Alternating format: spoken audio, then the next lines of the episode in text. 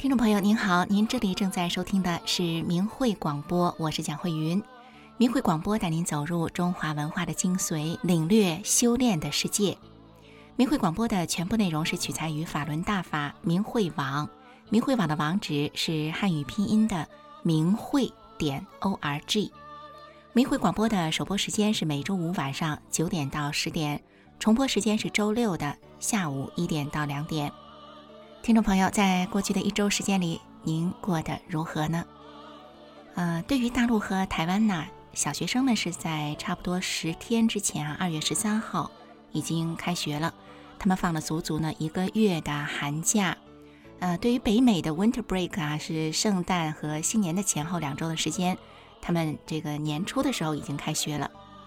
总之呢，对于家里有小朋友的家长来说啊，孩子的教育。肯定是一件很重要的大事。对于孩子呢，除了教育他们的知识，啊，人格的养成、价值观的建立，对孩子的一生呢，更是事关重大的事情。在上周的节目里呢，我们跟听众说明了，法轮大法是佛家修炼的高德大法。有些呢，可能听众朋友也见到过哈，在修炼法轮功的人群当中。哎，时不时的会看到一些啊不同年龄层的小孩子，甚至是很小的哈。那在网上也能看到照片，哎，他们在盘腿打坐啊，非常可爱。他们或者是跟着大人一同练功。有些听众会联想到哈，哎，小孩子也可以修炼吗？那么修炼对小孩子会有什么样的影响呢？在这里呢，我想跟您说哈，修炼法轮大法对孩子是会身心受益的。除了让他们的身体健康之外呢，对他们的品德和行为都是有正面的影响。也就是因为这样呢，很多修炼大法的家长，他们才非常乐意带着自己的孩子从小就开始修炼。今天的第一个节目呢，讲述的就是一个九岁的小孩子他的修炼心得。那九岁那么小，他能够从修炼中悟到些什么呢？让我们一起来收听。明慧小弟子园地，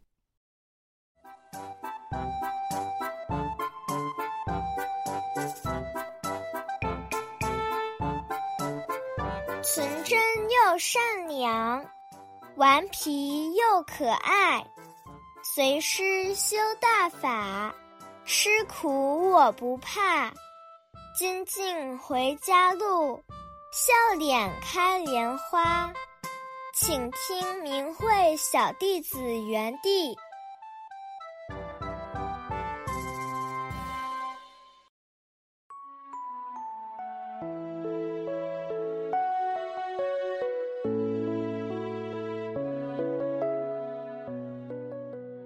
请听交流文章，题目是《九岁小同修在生活中提高心性》，作者。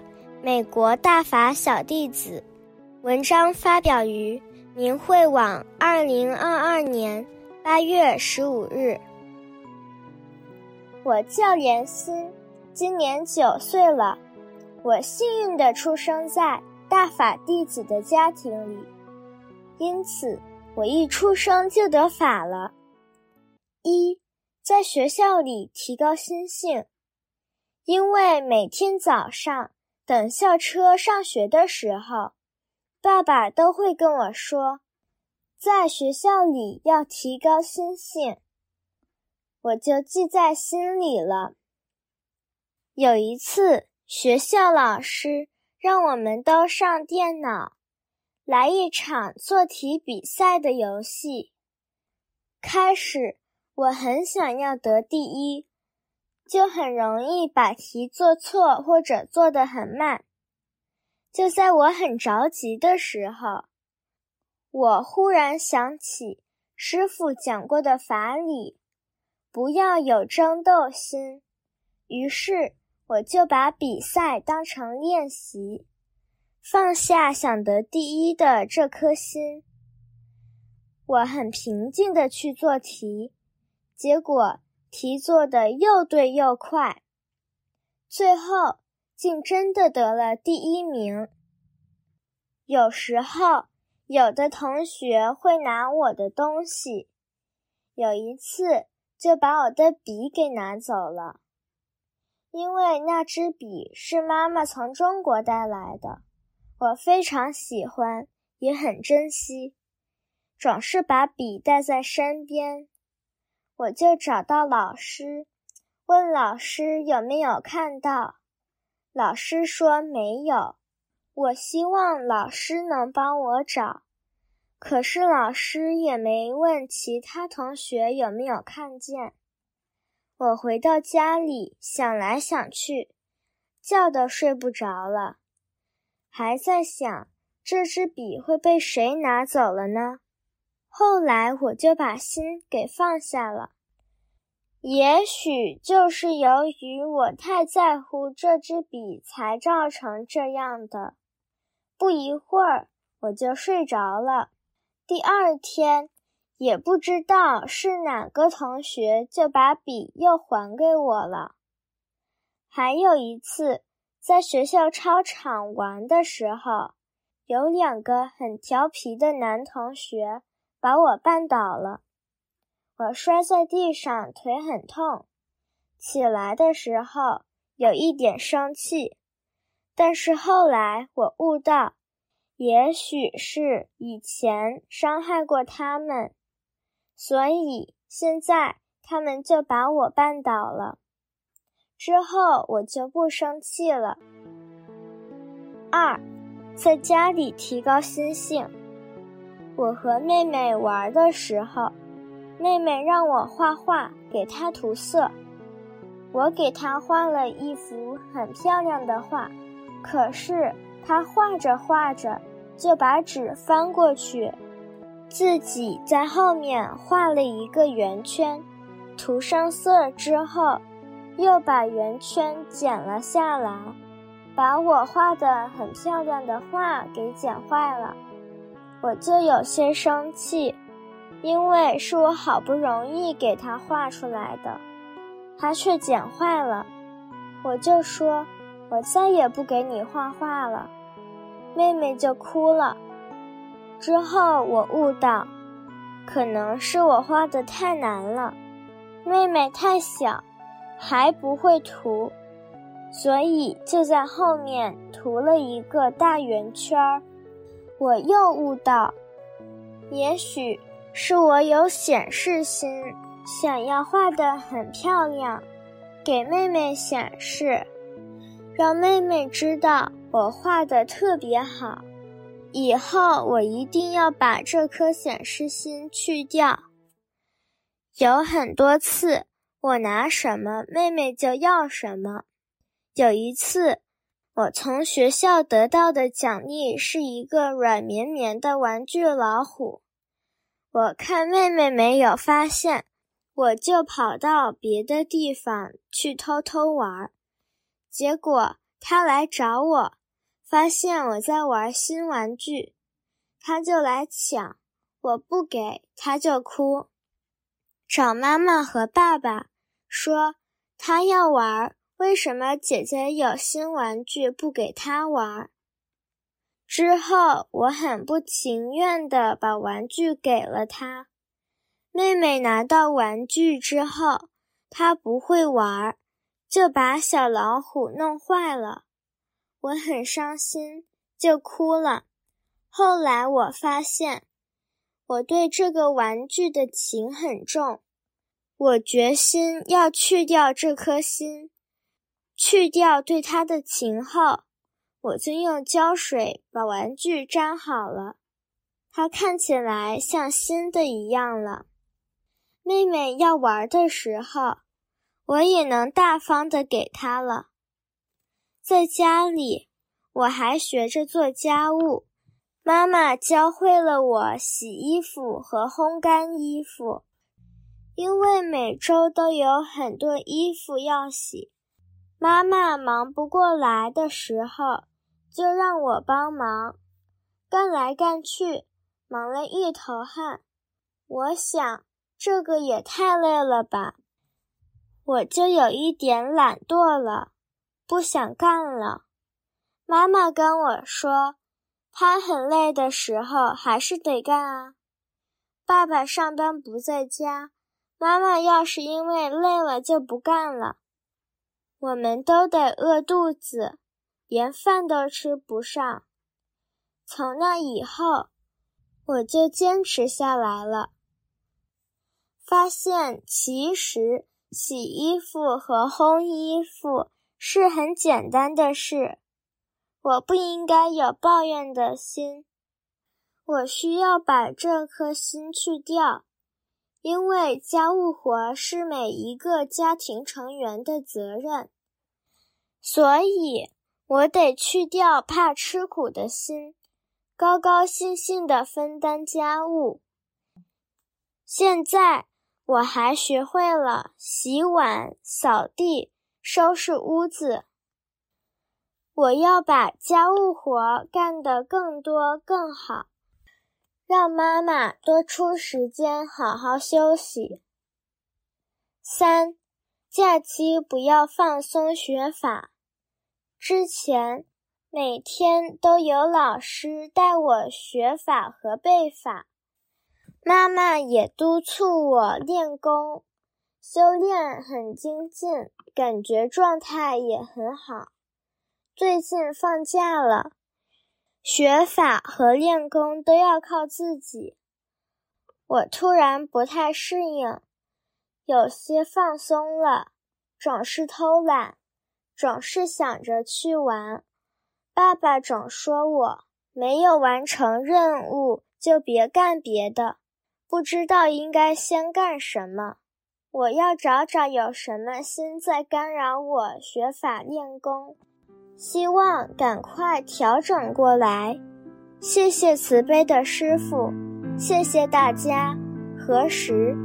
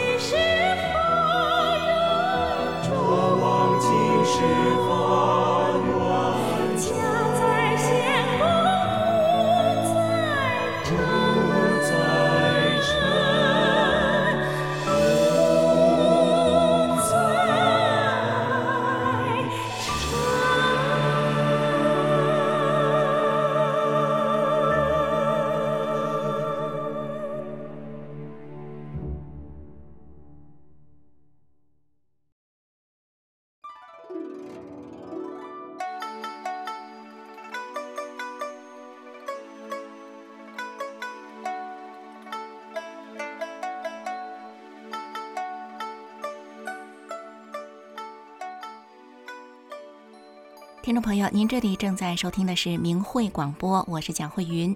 明慧广播的首播时间是每周五晚上九点到十点，重播时间是周六的下午一点到两点。我们刚刚听到的节目最后的歌曲是电影《震撼》这部电影的主题曲，歌名叫《纯真》。孩子们呢是纯真的，所以他们修炼起来啊，反倒呢是比我们大人要更容易一些。呃，因为当他们认识到了问题，改起来呢，会比我们大人呐，我觉得是要容易的多哈。就好像呢，他们积的呃身上积的灰尘比较薄一些，那么看到脏的东西，哎，一抹那就干净了。在刚才的小弟子修炼心得当中呢，您应该听到了他说啊，提高心性这四个字，的确呢，就是法轮大法的修炼，无论男女老少。无论修炼的时间长短，都讲呢要提高心性。就像刚才的小朋友，他在学校里能够宽容的对待绊倒了他的同学，也能够在妹妹弄坏了自己心爱的玩具之后变得更大方，还愿意呢把玩具分享给妹妹。这种宽容的心态，就是心性提高之后的境界表现。不知道听众朋友，您有没有从刚才这位小朋友的修炼心得当中，是否更清楚了一点修炼这件事情？其实呢，不论年龄大小，不论我们身处在什么样的环境、什么样的社会阶层，我们都是有条件都可以修炼的。因为修炼就是从我们的自心做起。好，那我们刚才有听到了这位九岁小孩子他的修炼心得。接下来讲述的呢是一位修炼人的故事，他呀本身呢是一位老师，那么他作为修炼人是如何对待、如何教育孩子的呢？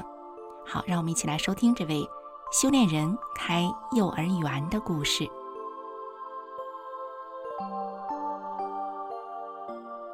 身心净化，道德升华。现在是明慧广播电台的修炼故事节目。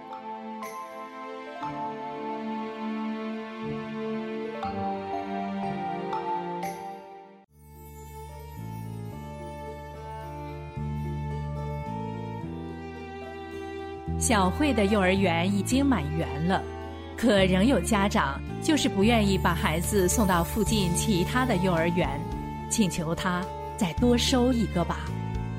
小慧的幼儿园为什么如此受青睐呢？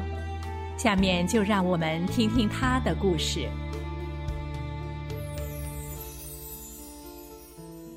我在幼儿园工作，单位黄了，职工都下岗了。幼儿园都变成个体幼儿园，我也租了一个房子，开了一所幼儿园。刚开始我心里没底，不知道能不能招收到孩子，因为附近已经有两所幼儿园了。我的幼儿园刚开办没多久，就来了一个帮手，他很开朗，也很勤快，人也善良，孩子们都管他叫小阿姨。刚入园的小孩子特别不好看，天天哭闹不停，影响别的孩子午睡。我俩就换着背或抱，在外面溜达。有的孩子不吃饭，我们就一点点的喂。剩下的饭菜，小阿姨从来不倒掉，划拉划拉就吃。我说：“你别总吃剩饭，有新做的。”她说。咱们大法弟子不能浪费粮食，有罪呀！我被非法关押在拘留所时，马桶就在身边，你能不吃饭吗？而且根本就吃不饱。小阿姨因为学法轮功，被中共非法劳教过。小班的孩子经常会把大小便便在裤子里，每次看到这种情况，我都发愁。小阿姨总是乐呵呵地说。没事，我来。他袖子一挽，一边逗着孩子，一边给孩子脱裤子。我马上打来温水，我抱着孩子，他洗。经常是手一上去就是一手大便，他从不嫌脏。有一天，一位家长送来一个十八个月大的小女孩，叫琪琪。按理我们不收这么小的孩子，收两周岁以上的。这位家长是学校老师，是孩子的姥姥。他给我讲了他的难处，说：“这个孩子生下来没满月，爸爸妈妈就离婚了，女儿在外地上班，我一个人带着孩子，又要上班。”送哪儿也不放心。听说你们是学法轮功的，心地善良，送这儿我也放心。他看我为难，就说：“我多给托费，你一定要收下这孩子。”我深知，收下这孩子要付出很多，可是想到自己是大法弟子，师傅教我们做事要为别人着想，他有困难怎么能不管？于是我同意收下这孩子，并不多收托管费。他特别高兴，他一再告诉我，这孩子除了他，谁也不让见。琪琪的姥姥经常很晚接孩子，有时打个电话就不来接孩子了。小阿姨从无怨言，把他当成自己的孩子带。一天，琪琪的爸爸来了，要接孩子。我很热情的接待了他，希望他能理解我们，因为孩子的姥姥交代过，不许任何人接孩子。他很失望，说了一些不好听的话。我看到他们的积怨很深，我想，这事让我碰上了，也不是偶然的。我搬了一把椅子让他坐下，倒了杯水，我关切的对他说。我非常理解你的心情，想见孩子，这是人之常情。你先别急，我是学法轮功的，孩子放这儿你就放心吧。我们按真善忍对待每一个孩子。我同时开导他，是缘分使你们遇到一起，人与人之间要多一些理解。孩子的姥姥也不容易。一个人把孩子带得这么好，你看这孩子多可爱呀！那毕竟是你的孩子呀，这么长时间你都没管，也没拿抚养费，他能不生气吗？我们大法师父说，在矛盾面前退一步，海阔天空，恩恩怨怨何时了？互相理解一下，对你和孩子都好。琪琪的爸爸很赞同，点了点头，说：“谢谢你。”我给琪琪的姥姥打电话，叫她来接孩子。过了一会儿，琪琪的姥姥来了，琪琪的爸爸主动迎上去，喊了声：“妈，对不起。”琪琪的姥姥把脸扭了过去，从她复杂的表情。看得出她内心的矛盾与挣扎。这时，小阿姨把琪琪领了出来。琪琪的姥姥抱起琪琪，姥姥眼里含着泪水，对琪琪说：“琪琪，叫爸爸。”看到这儿，我的眼泪也止不住流了下来。他们化解了矛盾，高兴的带着孩子走了。看着他们的背影，我想，这是大法的威力，融化了他们之间的疙瘩。有一个大班的小朋友叫雨欣，在我幼儿园是三进三出，走了又回来。最后一次，雨欣的妈妈低着头把孩子送到院里就走了。我一看雨欣又回来了，我马上去接她。她一下子就扑过来，抱住我的腰，小脸儿贴在我怀里，说：“老师，我想你了。我妈妈说再也不走了。”我说：“老师也想你。”放学的时候，他妈妈来接他，很不好意思的说：“小慧老师，我们又回来了，你们教的真好。以前我觉得你们学法轮功。”怕把孩子教坏了，但是通过这几次转托比较，我觉得还是你们教的好。孩子在这儿学了很多东西，算术学得特别好，快速加减法学得真好，还不用数手指。《三字经》还有你们教的一些诗，我都没听过。我说，是大法师傅的红银。我以前没给你讲过大法真相，每次接孩子你都挺匆忙的。我告诉心雨妈妈。中共对法轮大法的负面宣传都是造假的，为他打压迫害制造借口。其实，法轮大法是佛家上乘修炼大法，叫人按照真善忍做好人。他说：“我感受到你们的善良，这次我再也不走了。”每到逢年过节的时候，家长都要送一些礼物，推脱不了的。我就买别的礼物还回去。遇到家里有困难的小朋友，我就少收托儿费。员工有事请假，不管多少天，我从来不扣工资。每到开工资的时候，我都要给员工多开一些钱。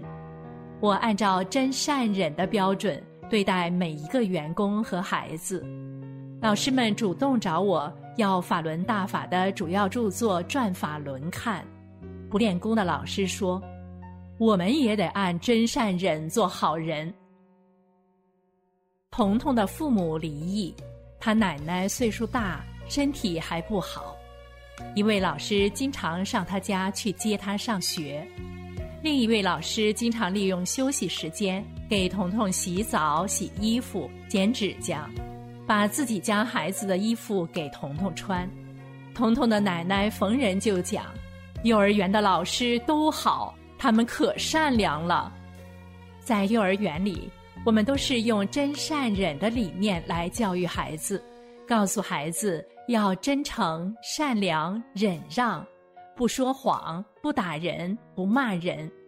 经常给孩子们讲一些《三字经》《弟子规》中的故事，用传统文化来启迪孩子们纯真善良的本性。幼儿园里一位小朋友牛牛，一天他的姥姥来接他时，一进院就笑着对我们说：“今天早上我跟牛牛姥爷生气，骂了他几句。牛牛过来跟我说，我们老师说打不还手，骂不还口，要忍让。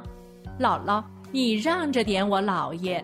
你们都念法轮大法好，真善人好。”姥姥接着乐开怀地说：“牛牛当时把我俩都给逗乐了。”牛牛的姥姥还说：“有时牛牛做错事，还说对不起。”他禁不住赞叹：“这孩子自从上幼儿园，变化可真大，懂事了。”我不仅重视培养孩子的品德，对他们的伙食也从不马虎。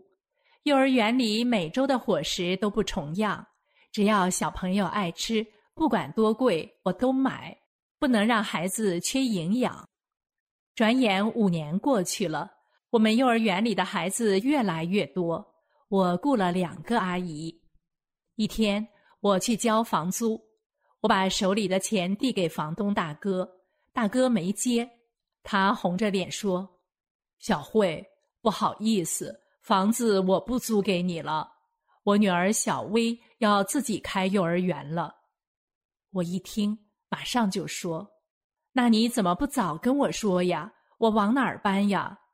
他说：“那我再给你一个月的时间。”我回去跟阿姨们说了这件事。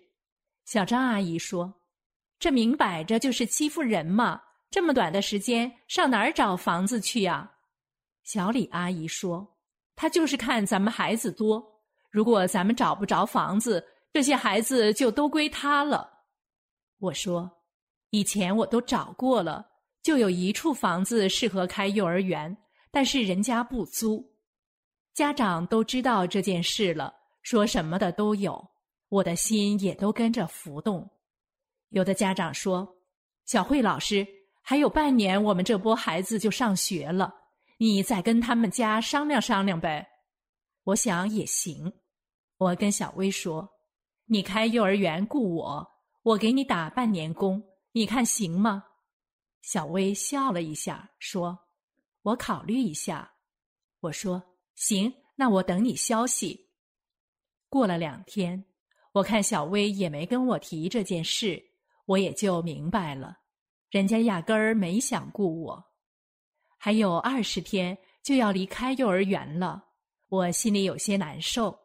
郁闷之际，我想起了大法师父讲过的一段话：其实。你们感到在常人中的名利情受到伤害而苦恼时，已经是常人的执着心放不下了。是啊，我察觉了自己这么难受的原因。不开幼儿园多没名啊！不开幼儿园，在利益上损失也很大，舍不得自己带大的那些孩子们，这不是情吗？看看自己这几天的心情，很自私，想到的都是自己，没有想到别人。小薇没工作，一直在别人家的幼儿园里打工，自己家的房子自己想开，不是很正常吗？作为一名大法弟子，应该为他高兴。想到这儿，我决定不开了，把幼儿园给他。没多久。一位小朋友的家长跟我说：“小慧老师，我听说某某某家的房子要卖，你要不要去看看？”我一听，这不正是我以前看上的那处房子吗？可是我以前问过房主，他们一家不租也不卖。家长这样说，我有些不敢相信。于是我和家人过去一问，确有此事，真是太神奇了。我们很快达成了协议，我把这处房子买了下来，再找人铺了地热，简单收拾了一下，一看简直太顺心了。大院套，阳光直射在明亮的教室里，大班、中班、小班，厨房、卫生间，大班的教室里挂上了法轮图，一边一张。很快，我们搬进了新的幼儿园。我又雇了一名教师，每天都有家长来看幼儿园。幼儿园的孩子越来越多，没有床位了，就连桌子和凳子都并在一起当床位。教委来检查工作，说：“你家孩子这么多，你得扩建了。”家长送来孩子，我不收了，住不下了。有位家长找到我丈夫说：“再收一个吧。”我丈夫说。实在是住不下了，你到别的幼儿园再看一看吧。家长说：“外面都说你家幼儿园好，吃的好，教的好。你妻子学法轮功，心眼儿好。”在孩子们面前，我像一个孩童般纯真，和他们一起玩闹。我也处处为孩子设想，每年的儿童节，我都给他们准备一些礼物。各种好吃的，排练一些节目，和家长互动，孩子们穿上各种服装，表演自己的节目。我请来摄影师，为他们记录下美好的童年。幼儿园里一片欢乐，我把真善忍的美好展现给孩子们。在我的幼儿园里，法轮大法的美好。净化着每一个幼小的生命。听众朋友，小慧幼儿园之所以这么受欢迎的原因，透过故事，大家应该都清楚了。如果我们在家里也能以真善忍对待自己的孩子，我们的孩子在幸福长大的同时，还会培养出好的品行与人格。您说是不是呢？今天的故事就到这儿了，感谢您的收听。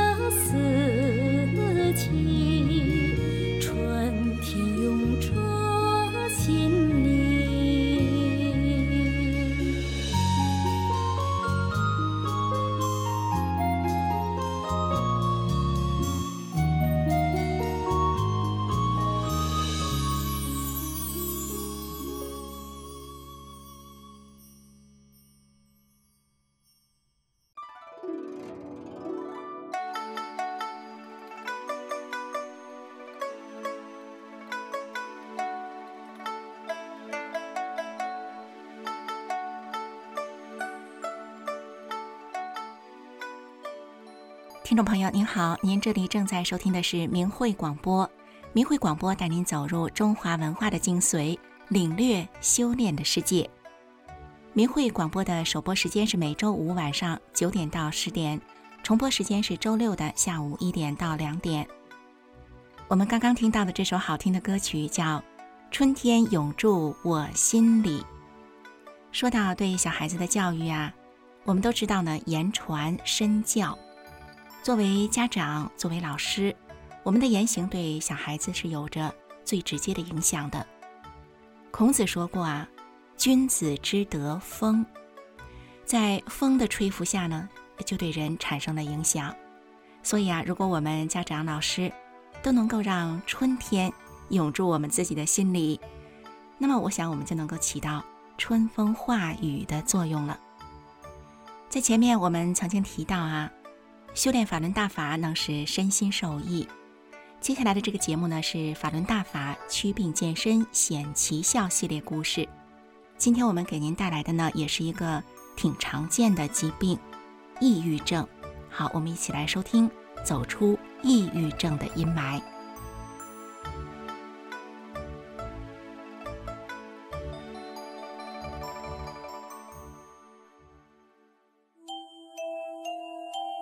您现在收听的是明慧广播电台。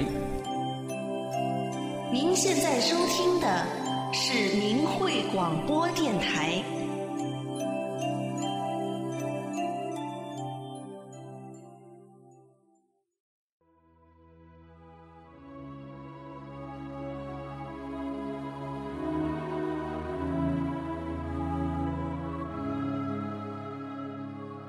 听众朋友，您正在收听的是明慧广播电台的《法轮大法祛病健身显奇效》系列节目。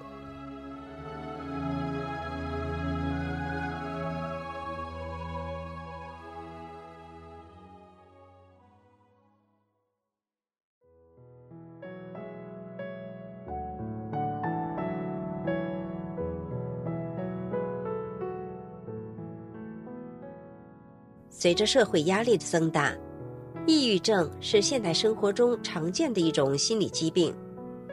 抑郁症的患者常常情绪低落、兴趣减少，有时烦躁、自暴自弃，有些表现为精神两极分化，一会儿情绪亢奋，一会儿情绪低落，严重的有自杀倾向，患者痛苦不堪。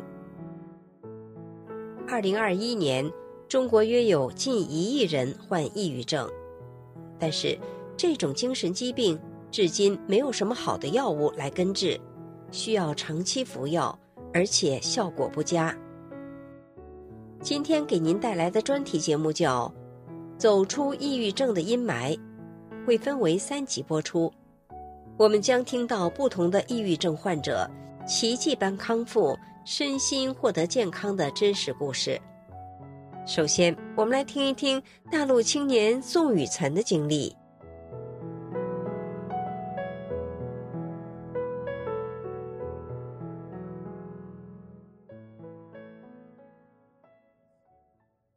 宋雨辰，一九九五年出生。十一岁时，他的父亲突然得了脑血栓，成为三级残疾人。母亲也从国营企业失业了，家庭的灾难让小小年纪的宋雨岑开始自卑。慢慢的，他不愿意和人沟通了。上大学时，因为学的专业不如意，宋雨岑更加抑郁了。二零一七年，宋雨岑从大连理工大学毕业后，因为找工作又被人骗了四万元钱，使他的抑郁症变得更加严重。二零一九年年初。他的精神状态已经使他不能再胜任工作了，公司与他终止了劳动合同。宋雨岑尝试过很多办法来治疗抑郁，但都解决不了。他多次想要自杀，要离家出走，让全家人都陷在痛苦之中。在绝望之际，宋雨岑想起在他小的时候，姥爷曾经给他讲过法轮功。姥爷说。法轮功是教人按照真善人做好人的功法，非常的神奇和美妙。于是宋雨岑开始学练起了法轮功。很快，他说话正常了，不再像寻死了。就这样，修炼法轮功后，仅仅两个月的时间，宋雨岑就摆脱了折磨他十几年的抑郁症的痛苦。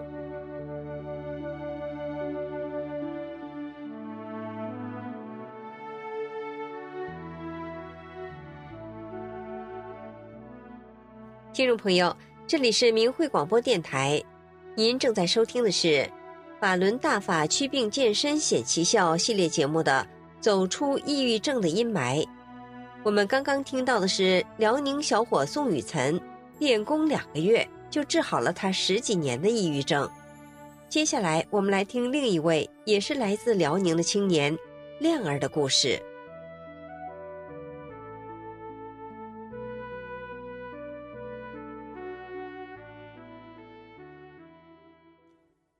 家住辽宁的亮儿三十岁了，他曾患严重的抑郁症长达十二年。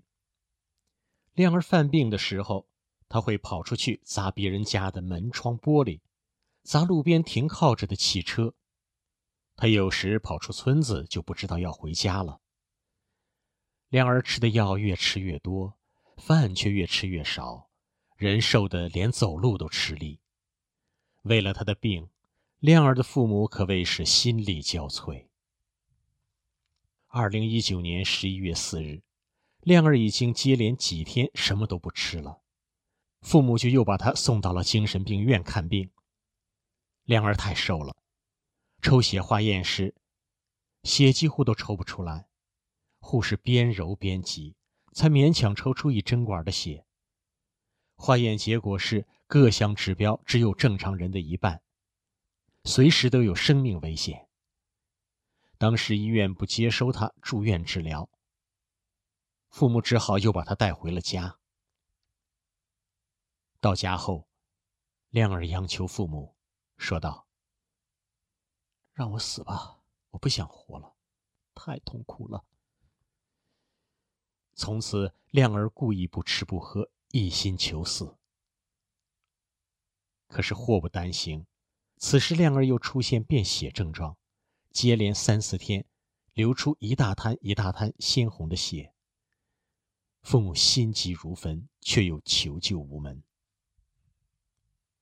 就在父母万念俱灰时，亮儿的母亲突然心里一亮，她想起自己以前念的九字真言。亮儿的母亲眼睛曾经得过虹膜炎，那时，她念诵“法轮大法好，真善人好”这九字真言，眼睛就奇迹般的康复了。于是，亮儿的父母就围在儿子身边，不停的给他念“法轮大法好，真善人好”，也教亮儿自己念。这回亮儿也听话了，三个人不分日夜。一遍一遍的念“法轮大法好，真善人好”。只要亮儿有一点点力气的时候，父母就督促他，强挺着也让他念着九字真言。就这样念了几天的时间，亮儿能喝点冲泡的奶粉了，接着又能吃进一点饭了。亮儿的父亲激动的哭了，跪在地上给大法师傅磕头，感谢大法师傅救了儿子的命。亮儿的父母又商量着，说：“念着九字真言，孩子就能吃点饭。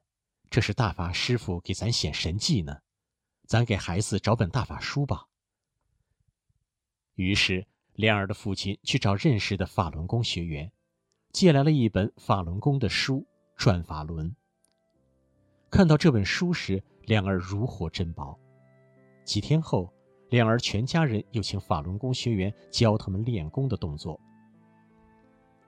自那时起，亮儿每天的变化更大了，面色越来越红润，不足百斤的体重也长到了一百四五十斤，亮儿变成了一个壮小伙。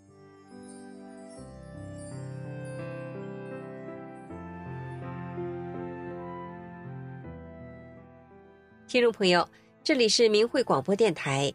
您正在收听的是《法轮大法祛病健身显奇效》系列节目的《走出抑郁症的阴霾》。我们刚刚听到的是患抑郁症十二年、一心求死的亮儿，通过念九字真言变成了壮小伙的经历。接下来是一条神奇的项链，改变了一个小男孩的故事。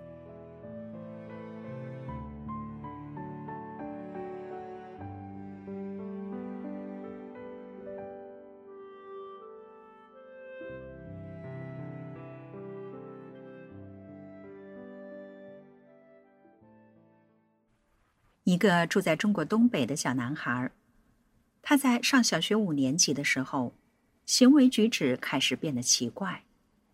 他开始逃课，不按时完成作业，在学校顶撞老师，和同学发生冲突。他逃课时会自己跑到一个离家不远的大商城里去玩，就是不愿意待在家里。无论男孩的家人怎么开导，怎么安慰都不行。家人发现很难与孩子正常沟通。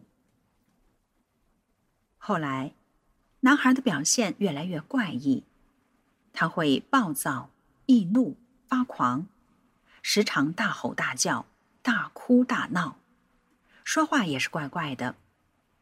在家里控制不住情绪时，他甚至会打人、骂人。男孩有时还自言自语的说要去跳楼。或者说要离家出走，搞得全家人心力交瘁，生怕孩子哪天会出意外。在不得已情况下，家人只好替孩子办了休学，带着孩子去专科医院检查治疗，而且还为孩子找了有名的心理咨询师进行一对一的辅导，但成效很有限。男孩的姥姥是一位法轮功学员，修炼法轮功后身心受益。姥姥来到孩子家，看着全家人束手无策、痛苦不堪的情景，于是姥姥拿出一条带有“法轮大法好”字样的项链，亲手给孩子戴上，并告诉孩子说：“这是一条神奇的项链，能给你带来好运。”让你快乐、平安、健康。”没想到，这时男孩竟然高兴的哭了起来，边哭边说：“谢谢姥姥，我想像小时候和姥姥在一起那样，天天都念法轮大法好，真善人好。”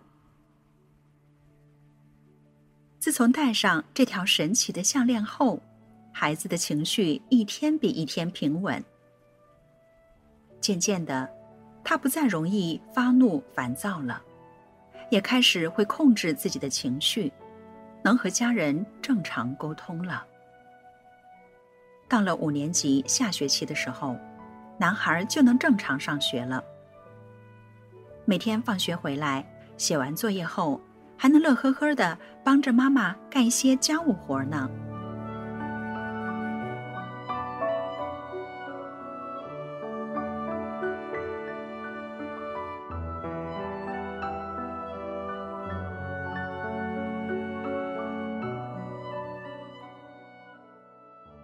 听众朋友，这里是明慧广播电台，今天我们听到的是《走出抑郁症的阴霾》第三集。像这样的在法轮功修炼中，抑郁症得到康复的例子还有很多，也欢迎您继续收听《法轮大法祛病健身显奇效》系列节目。法轮大法神奇殊胜，我们节目中所讲述的事例，仅仅是大法威力在世俗层面的一个小小体现。法轮大法能给人类带来世间的福祉，而法轮大法的神奇和殊胜。更是为了让人返本归真。